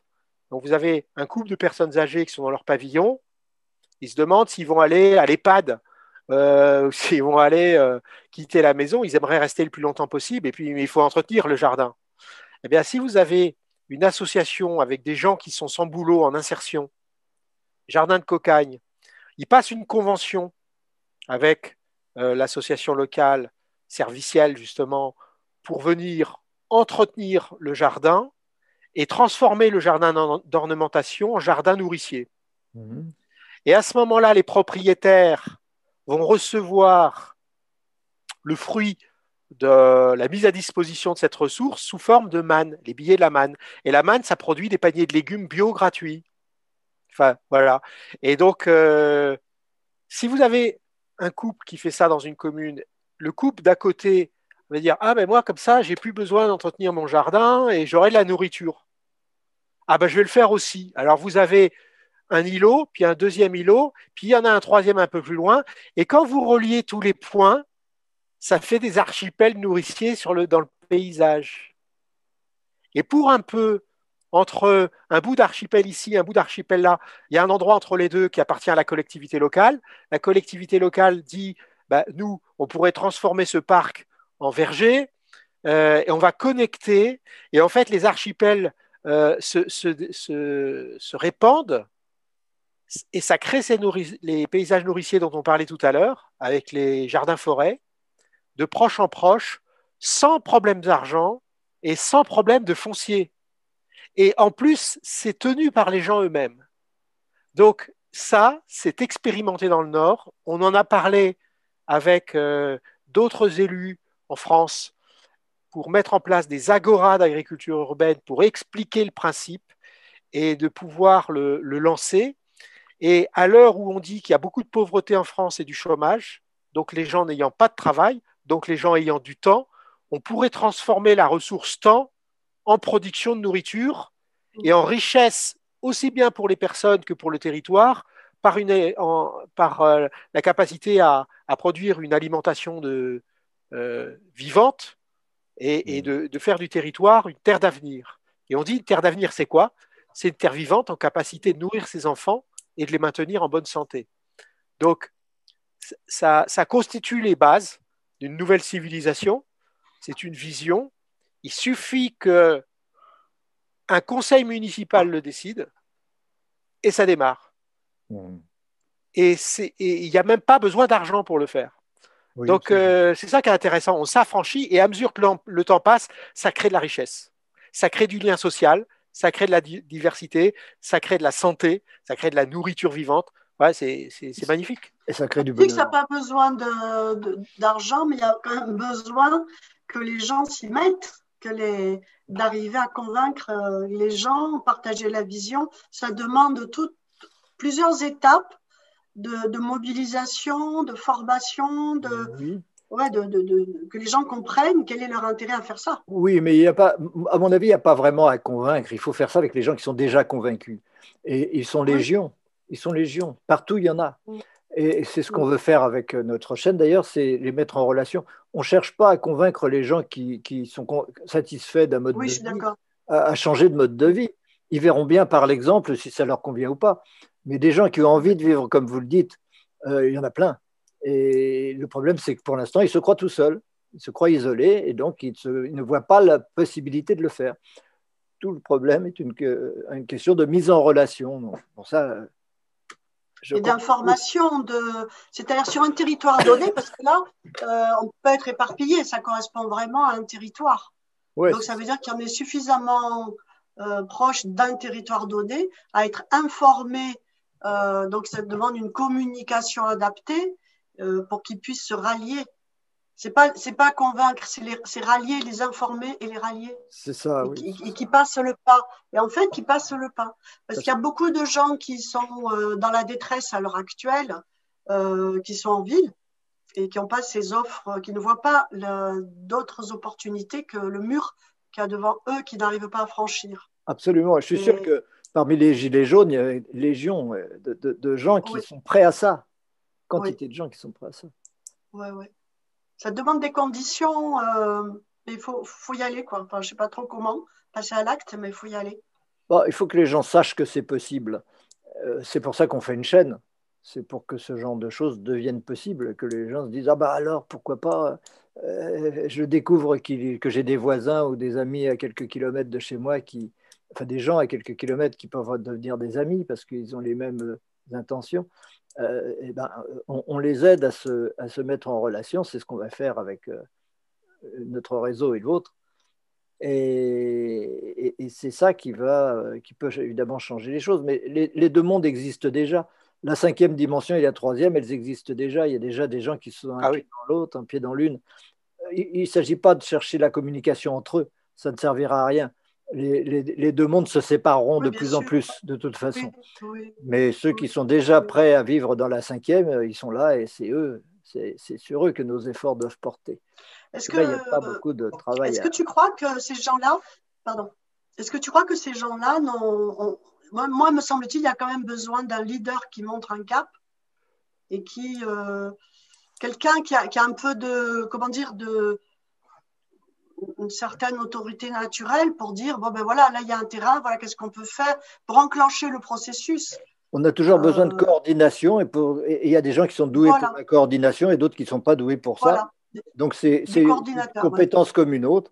Et, les gens qui, qui ont envie d'aboutir à un résultat ne demanderont pas mieux que de suivre ceux qui sont capables de leur montrer le chemin. C'est ça semble inévitable. C'est vrai. C'est ça qu'il faut arriver à trouver. Mais des gens comme ça, euh, il y en existe aussi, il en existe aussi. Mm. Et, et ces, ces gens-là ont évidemment un charisme. Mm. Sinon, ils n'ont pas cette, cette vision. Mm. Ils, n'ont pas l'envie de faire ça. tout, est dans la, passion, tout est dans l'envie. Mm. C'est ça qu'on suit. C'est quelqu'un de passionné. Euh, un leader, mm. c'est, c'est quelqu'un qui, qui partage son, sa, vision avec enthousiasme. Oui. Et, et, voilà. Et des gens comme ça, il en existe. Il en faut plein. Mais oui. Il en faut plein sur les territoires. il y en aura de plus en plus. De toute façon, je ne m'inquiète pas T'inquiète pas pour ça. Le, plus urgent, c'est la mise en relation. Montrer que euh, les gens ne sont pas seuls. Après, euh, tout ça se fera, mais euh, d'abord que les gens prennent conscience, les gens qui sont déjà conscients, prennent conscience qu'ils sont à deux doigts de vivre cela. D'un claquement de doigts, ça peut se mettre en route, ces choses-là, à condition de ne pas rester tout seul. Alors, la, la, réponse, elle est simple. Euh, on l'expérimente au sein de l'Université francophone de l'autonomie alimentaire grâce à la communication en réseau euh, qu'on a mis en place avec les, réseaux sociaux. Mmh. Donc, euh, il y a le portail Université francophone de l'autonomie alimentaire sur Facebook et on a dit qu'il y avait sept niveaux d'implication. Hein. Ça va, un mouvement qui va de bas en haut, comme les plantes qui poussent, ça va de bas en haut. Donc, niveau 1, ça commence par soi. Niveau 2, c'est le petit groupe local de transition alimentaire avec ses voisins. Niveau 3, c'est les, collectifs de quartier. Niveau 4, c'est la commune, l'ensemble de la communauté. Et niveau 5, c'est le département. Niveau 6, c'est la nation. Et niveau 7, c'est la civilisation, l'humanité. Et donc, on a créé le niveau 7, autonomie alimentaire 2020. L'année dernière, on commence à lancer le mouvement pour fédérer pendant les quatre années qui viennent. Et à partir du niveau 1, c'est-à-dire les personnes qui rentrent sur leur, page Facebook, je vais donner l'exemple d'un cas. Euh, une personne avec qui on travaille qui est, animatrice au sein de l'université francophone, qui s'appelle Claire Moquier. Elle a enseigné l'agriculture urbaine euh, sur l'île de Taïwan pendant trois ans à Hsinchu et elle est rentrée en France chez ses parents euh, début de l'année dernière dans un village du Lot. Et donc, elle est au fin fond du Lot et dans son environnement, elle n'a pas trouvé de personnes sensibilisées pour le moment à s'engager sur euh, une démarche d'autonomie alimentaire dans cette dynamique de partage. Donc elle nous a posé la question. Alors on lui a suggéré d'ouvrir un groupe Facebook niveau 5, c'est-à-dire autonomie alimentaire Lot pour son département, le 46. Et on l'a fait savoir dans le groupe national, niveau 6, autonomie alimentaire France. Là, on est 50 000 membres forcément, il y a des gens du lot, dans les 50 000. Et ça, ça a fonctionné. Il y a des gens qui sont rentrés dans le groupe et ils ont dit Ah, mais moi j'habite Cahors, moi j'habite là, moi j'habite là. J'ai assisté au démarrage où vous voyez les gens, ils sont à une heure de route. Eh bien, on se retrouve, on va prendre un café, on fait connaissance. Mmh. Et à partir de là, il y a ils ont organisé une réunion à Cahors pour explorer la ville, pour voir s'il y avait des endroits où on pouvait installer une agora d'agriculture urbaine pour réaliser l'éducation populaire, l'université francophone, euh, de l'autonomie alimentaire dans la ville de Cahors. Donc ils ont fait un inventaire des différents lieux euh, possibles, ils ont fait une cartographie et ils sont allés voir la mairie, les élus. Et les élus ont dit, bah ouais, ça nous intéresse. Et en fait, c'est une initiative portée par les habitants et qui va permettre de reproduire ce qui a été fait avec l'air à Hsinchu. Euh, où c'est 450 000 habitants, c'est la deuxième ville de Taïwan après Taipei. Et, euh, et là-bas, ça marche tellement bien qu'il y a une fondation qui s'est créée avec euh, quatre salariés animateurs.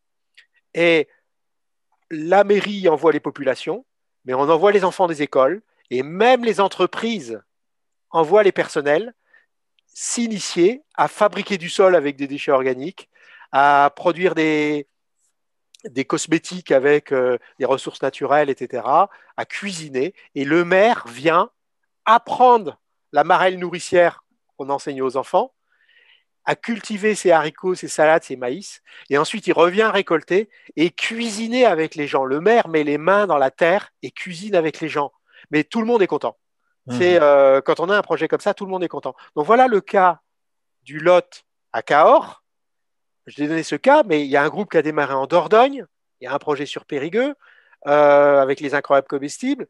Il y a un groupe sur Amiens. Donc euh, dans le nord de la France, il y a les Hauts-de-France, ils sont très actifs.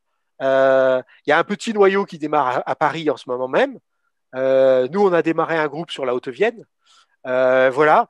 Et donc, une personne seule à son groupe Facebook, à sa page Facebook, elle va dans Autonomie Alimentaire France, elle passe un appel qui, dans son département niveau 5, aimerait constituer un groupe local niveau 2 ou niveau 3 ou 4, hein, niveau 2, groupe local de transition alimentaire, niveau 2, collectif de quartier pour faire des supermarchés coopératifs ou des super potagers coopératifs, comme disait Sabine tout à l'heure, et niveau 4, c'est engager la commune à faire un projet pilote d'agriculture urbaine d'autonomie alimentaire comme Sorel Tracy, on en parlait tout à l'heure, au Québec. Et euh, donc, on, rentre, on monte au niveau 5 pour redescendre au 1, 2, 3. Et forcément, il y a des gens qui sont sur la même fréquence, qui se réunissent et c'est parti. Mais oui. C'est tout simple. Ça peut être fait dans la journée. Absolument. Bah, écoute, euh, euh, moi, c'est pour ça que je, que je voulais qu'on se réunisse euh, le plus tôt possible. Et c'est toi qui en as pris l'initiative, en fin de compte, enfin vous deux. Et, et, c'est heureux parce que dès la prochaine, dès notre prochaine édition, qui sera mercredi, mercredi 13, je voulais qu'on lance ça. Pas qu'on le lance, mais qu'on informe les gens pour qu'ils puissent commencer à utiliser ce système.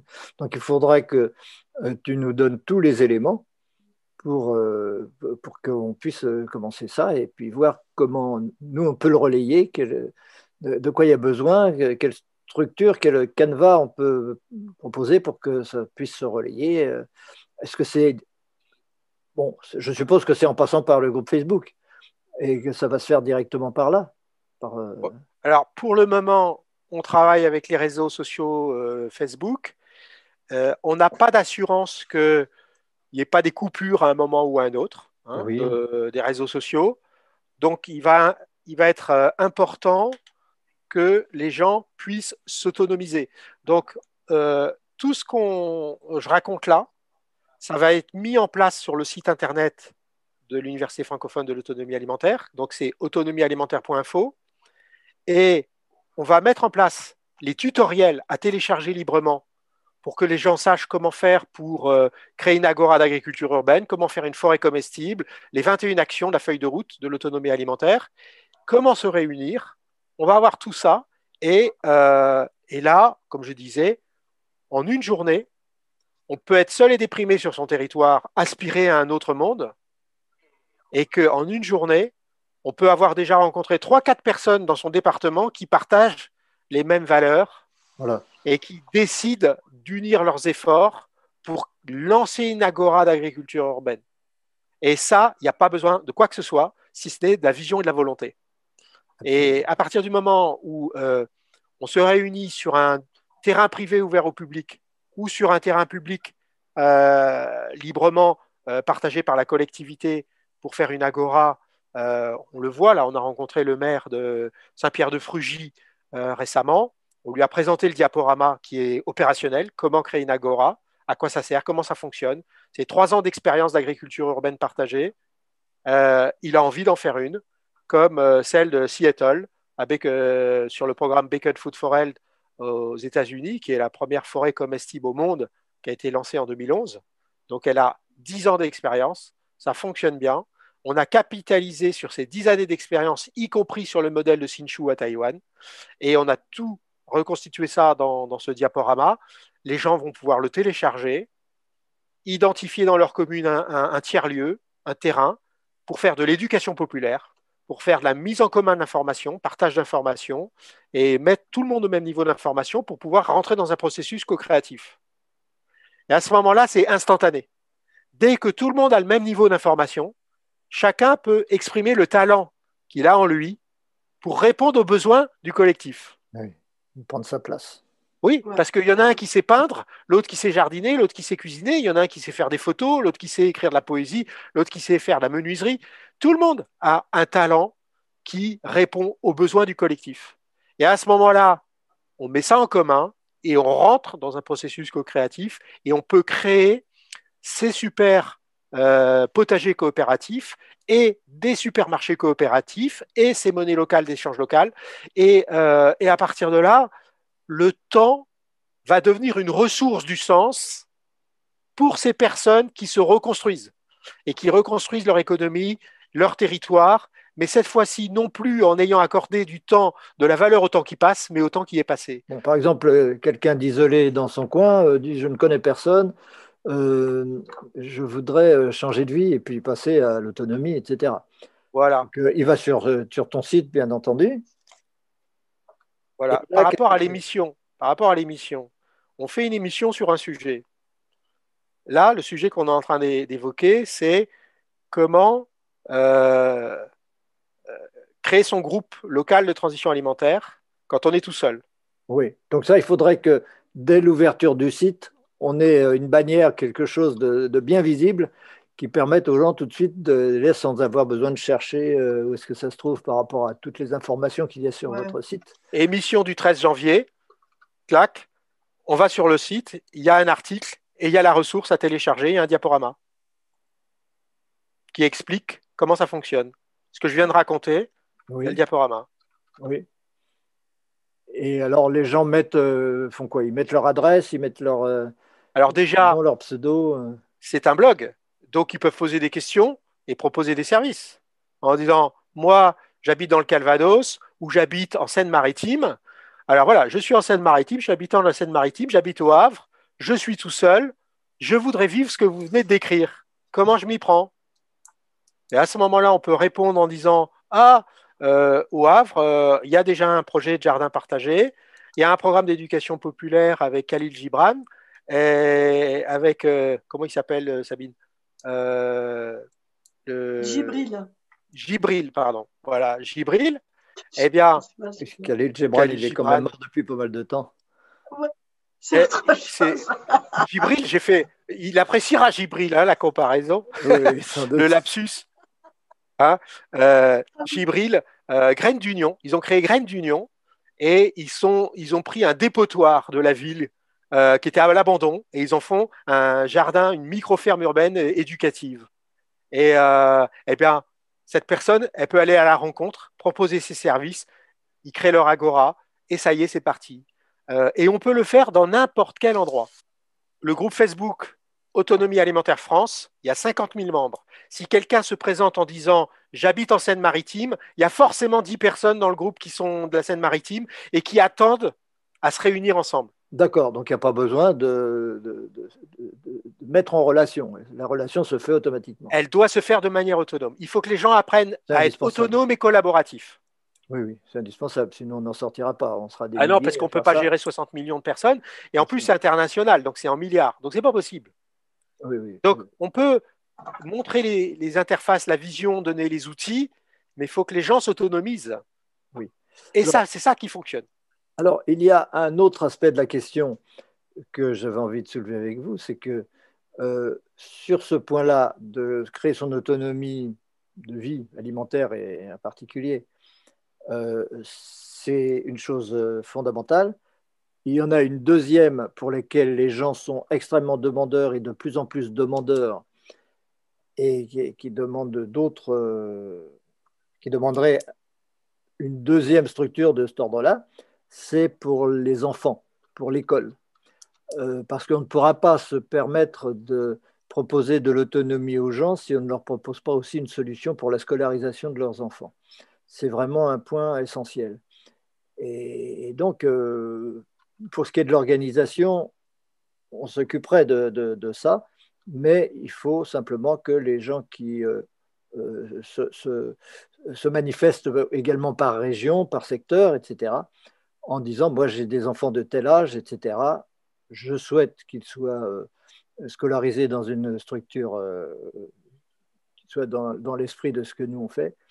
Euh, à, qui, avec qui puis-je entrer en contact, que ce soit automatique aussi, qu'ils entrent en contact ensemble, et puis après, c'est le point de départ, c'est le plus important. Une fois que les gens sont en contact, ça on crée des groupes, et puis bon, voilà, le reste suit et, il y aura des gens qui se proposeront comme professeurs, il y aura des gens qui se proposeront comme tout ça pour faire l'école par Internet, pour faire l'école en direct, etc. C'est vraiment euh, très, très important. Et il faut qu'il y en ait beaucoup, parce que s'il y en a beaucoup, ce sera irrésistible. Les écoles Montessori sont, sont pas mal pour ça. Oui, mais il faut que ce soit des écoles qui fonctionnent avec la monnaie ou, le, ou la manne ou autre chose pour que ce soit l'équivalent d'une école euh, gratuite pour les gens.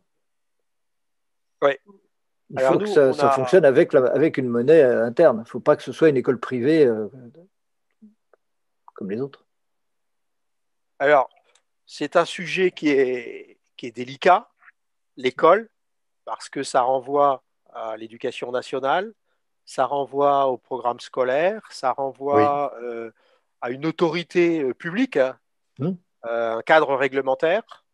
on ne fait pas ce qu'on veut n'importe comment. Euh, dans ce domaine-là.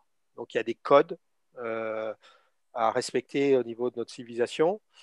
Euh, néanmoins, néanmoins, il y a de plus en plus d'enseignants d'éducation nationale qui ne supportent plus nerveusement le vieux modèle qui est en train de s'effondrer et qui, aspirent à vivre autre chose. C'est valable pour les enseignants, mais c'est aussi valable pour les parents d'élèves c'est valable pour les enfants. Et donc là, on a deux cas de figure. Soit que à l'échelle d'une classe, alors ça peut être en, maternelle, ça peut être en élémentaire ou en collège et même en lycée. C'est peut-être plus compliqué en lycée, mais en collège, c'est bien. Il y, a, une, une marge de manœuvre à l'échelle d'une classe pour organiser des programmes éducatifs euh, qui peuvent être un début de collaboration entre les enseignants, les parents et les élèves sur euh, l'alimentation. Et donc, euh, avec l'Université francophone et Fabien Tournant, grâce sur le jardin pilote, notre laboratoire d'expérimentation en Corse, à côté d'Ajaccio, à Pieto, Fabien a expérimenté dans des classes avec le collège de Moltifao tout un programme éducatif de la graine à l'assiette. Et il, euh, il, a créé, il a ouvert la semaine dernière le site internet qui s'appelle régénérationvégétale.com. Et on voit ici, euh, il y a un, programme qui s'appelle Éducation et label E3D et EDD. Et, euh, et c'est l'éducation au développement durable, qui sont dans le cadre du programme scolaire. Et on a créé un groupe Facebook potager pédagogique dans les écoles. Donc, les gens peuvent aller dans les groupes poser la question pour voir comment euh, il est possible d'agir ensemble. Et comme je disais, il y a deux possibilités. Soit que les gens lancent une impulsion au sein d'une classe. Ce n'est pas forcément l'école tout entière, c'est compliqué de réformer une école. Hein. Mais dans une classe, on a des marges de manœuvre et on peut créer des outils et on met les outils à disposition. Et il y a aussi la possibilité de des modèles alternatifs, école Montessori et autres. Et on voit dans certaines communes comme à Saint-Pierre-de-Frugy, en Dordogne, on en parlait tout à l'heure, eh bien, il y a eu fermeture des classes et c'est la société civile, c'est les habitants avec la mairie qui ont décidé de lancer une école alternative avec potager pour les enfants, etc., sous, forme Montessori. Et, euh, donc, euh, s'il y a des gens qui ont des questions, qui veulent être conseillés, éclairés, on peut les mettre en relation avec des personnes pour pouvoir euh, apporter des, éléments de réponse dans ce domaine. La, première clé, c'est le fruit de nos dix ans de travail, là, de notre expérience la, première clé, c'est de se regrouper, c'est pas rester seul. C'est euh, euh, son voisin, c'est euh, il faut être déjà trois personnes. À trois personnes, on a déjà un petit groupe. La, première clé, c'est de se regrouper. Et à partir de là, il y a une dynamique, il y a de la joie, on va cuisiner ensemble, on va manger un morceau, puis on va décider ce qu'on va planter, on va se mettre en réseau. il, y a une, il y a une deuxième clé, il y a une deuxième clé, c'est agir ensemble. C'est-à-dire, ça nous renvoie au pouvoir des petites actions. On ne soupçonne pas le pouvoir qu'on a à l'intérieur de nous. On ne soupçonne pas à quel, à quel point l'homme est créateur de sa réalité et que ces petites actions ont un pouvoir puissant. Quand on s'est regroupé, il ne faut pas rester à discuter, on discute, mais surtout, on, met les mains dans la terre, on agit, on engage des actions ici et maintenant. Et à partir du moment où on commence à mettre notre intelligence au bout des doigts, on quitte le mental et l'émotionnel. Si on est dans la peur, si on est dans l'angoisse, ça pacifie parce que notre intelligence, elle va être mise dans la matière. Et là, on va se rendre compte qu'on a des capacités de création. Donc, agir, c'est la deuxième clé, c'est agir dans l'instant sans attendre. La troisième clé, hein, la troisième clé, c'est le partage. Et c'est par le partage qu'on va créer l'abondance. On partage les ressources. C'est-à-dire que moi, je n'ai pas de semences, eh ben, il y a un voisin qui a des semences. Euh, moi, je ne sais pas cuisiner, mais mon voisin, il sait cuisiner. Euh, par contre, moi, ce que je sais faire, j'aime bien euh, démonter des palettes et enfoncer des clous. Eh ben, je vais faire un poulailler. chacun a un talent à offrir à l'autre. Et c'est par le partage qu'on va retisser le lien qu'on a perdu dans cette société individuelle globalisée de la mondialisation. Et, et, là, quand on relie les trois points, se réunir, agir, partager, à ce moment-là, ça nous renvoie à soi, à la conscience de qui nous sommes, et c'est une énergie de redressement. Et donc, euh, parce qu'à partir du moment on se relie à la terre, on se relie à l'autre et qu'on partage, ça crée de la joie.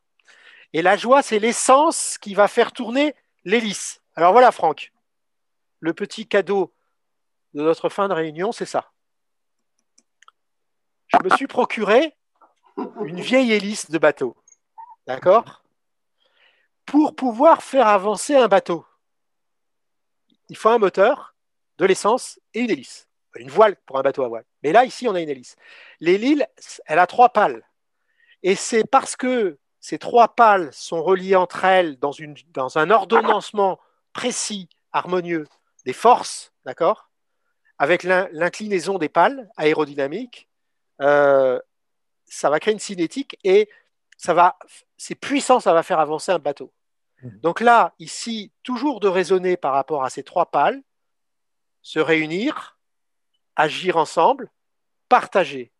Et à ce moment-là, quand on met en route les trois ensemble, eh bien, on a le cône ici qui relie le tout, c'est la conscience de soi reliée au tout.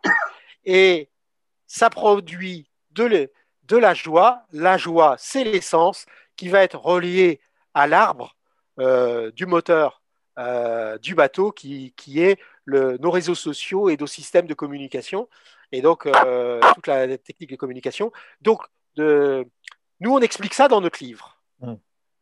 Si on arrête de fonctionner en mode binaire, binaire, c'est les codes barres, c'est le transhumanisme, c'est la séparation, c'est gagnant-perdant, c'est la dualité. Si on revient dans du tri-unitaire, c'est la logique du vivant. La logique du vivant, c'est euh, toute chose comporte une forme, un contenu et un sens. Donc si on relie forme, contenu, essence, on a une dynamique évolutive. Et donc là, on revient, restaurer la relation à soi, à l'autre et à la terre. On a une trinité. Oui, ça me rappelle tout à fait. Ce euh, domaine-là, c'est s'informer, observer, pratiquer. À chaque fois qu'on est dans cette dynamique, on a des cercles vertueux illimités. Oui. Voilà ce que je voulais dire. Ça me rappelle tout à fait la théorie de mon père, euh, qui, est donc sur la, création de l'atome, qui explique euh, que l'atome ne pourrait pas fonctionner sur un système binaire, il ne peut fonctionner que parce que c'est une trinité, justement. Voilà. Une triunité. Et il explique aussi les trois éléments qui permettent à l'univers de fonctionner au niveau de l'atome comme au niveau des galaxies. Et que, la, science actuelle ne repose que sur deux, deux principes.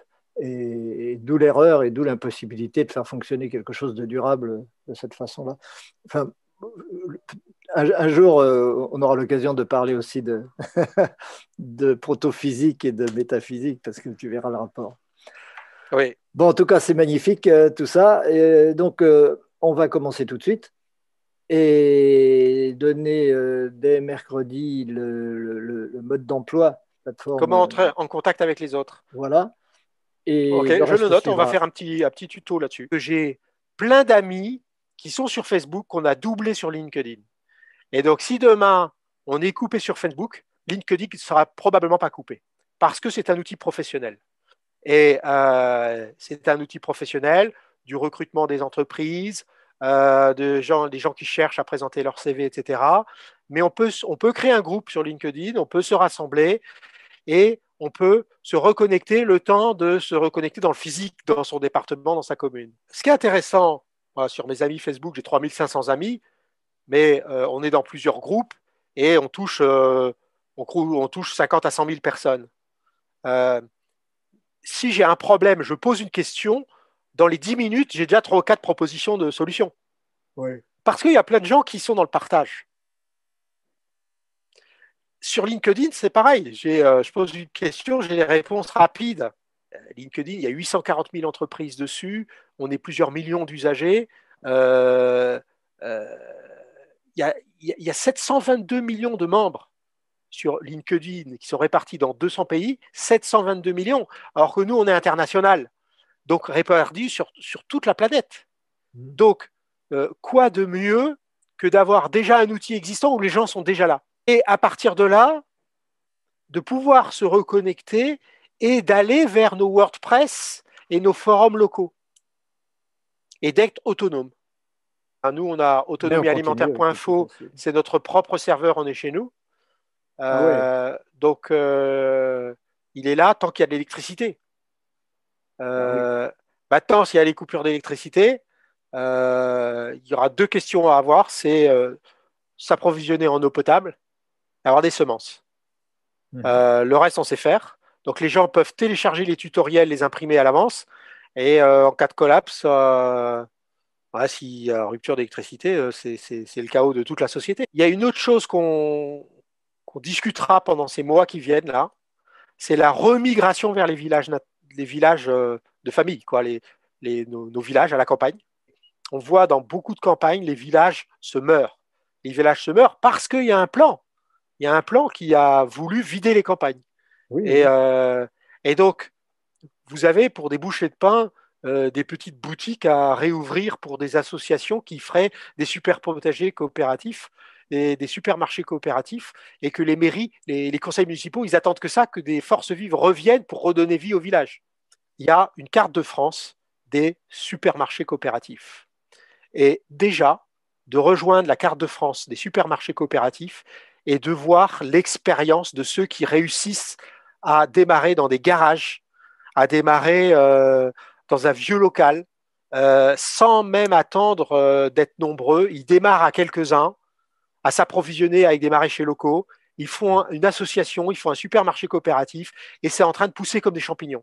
Et donc là, on a pris le cas du Baudet à Poitiers. Ils ont une charte en ligne, on l'a mis dans notre livre. Euh, c'est vraiment les modèles du futur. C'est la cogestion, c'est de l'autonomie, c'est du partage.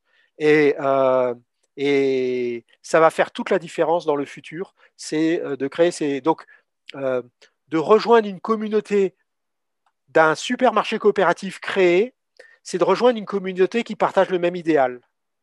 Et puis, de rejoindre les projets en cours de création. Ça, c'est sur les, groupes Facebook. Oui. Supermarché coopératif. Il suffit de taper sur Facebook supermarché coopératif. Il y en a plein. Eh bien, euh, on est 26 000 membres. Voilà. Autonomie alimentaire From, on est 26 000 membres. sachant qu'on a des groupes départementaux, des groupes régionaux, etc., ça fait une communauté de 50 000 personnes. Si vous allez sur Autonomie alimentaire France, 26 000 membres, donc francophone France cette fois-ci, parce qu'il y en a dans d'autres pays francophones aussi, et vous dites j'habite Strasbourg, euh, j'habite euh, Poitiers, j'habite euh, Avignon, Amiens, j'habite Amiens, je veux créer un supermarché coopératif. Un, d'abord, voir s'il n'y en a pas déjà un. Deux, vous allez tout de suite, il y a des gens qui vont dire Ah, mais on a déjà le groupe Autonomie alimentaire Amiens. Alors à ce moment-là, j'ai dit qu'on était 26 000 francs, membres. Donc, euh, je, crée autonomie alimentaire, autonomie alimentaire Amiens. Voilà. Et j'y vais. 297 membres. Donc, sur Amiens, il y a déjà 297 personnes qui partagent ce même idéal. Donc, on n'est pas seul. Et ensuite, je vais voir les gens dans mon quartier, dans ma rue. Et je fais un appel aux 280, 300 personnes en disant qui est-ce qui habite dans ce quartier-là et qui aimerait euh, se retrouver à, à faire une soupe, à manger une soupe, euh, ou prendre un café. Et on crée un groupe local de transition alimentaire niveau 2. Et puis c'est parti. Euh, et s'il y a des jeunes parents, eh bien, est-ce qu'on pourrait créer une école alternative? Et à ce moment-là, il y a un groupe Facebook des enseignants alternatifs. Ah oui. Et ils m'ont contacté pour me faire une interview. Et les enseignants alternatifs, euh, je ne sais plus comment ils s'appellent le groupe, les professeurs pour la planète, les profs pour la planète. Voilà, profs pour la planète, il y a déjà 795 membres. Amical, euh, il faudrait que je le retrouve, je le donnerai, le lien. Euh, il y a 15 000 profs. Il y a 15 000 profs euh, qui aspirent à cet oxygène euh, d'un monde alternatif de partage et d'éthique. Il y a déjà plein de monde. Donc je reviens à, l'hélice de tout à l'heure. Un, se regrouper. C'est tout un apprentissage d'apprendre à se regrouper, qu'on n'est pas seul et qu'il y a des gens forcément dans mon territoire qui partagent les mêmes aspirations.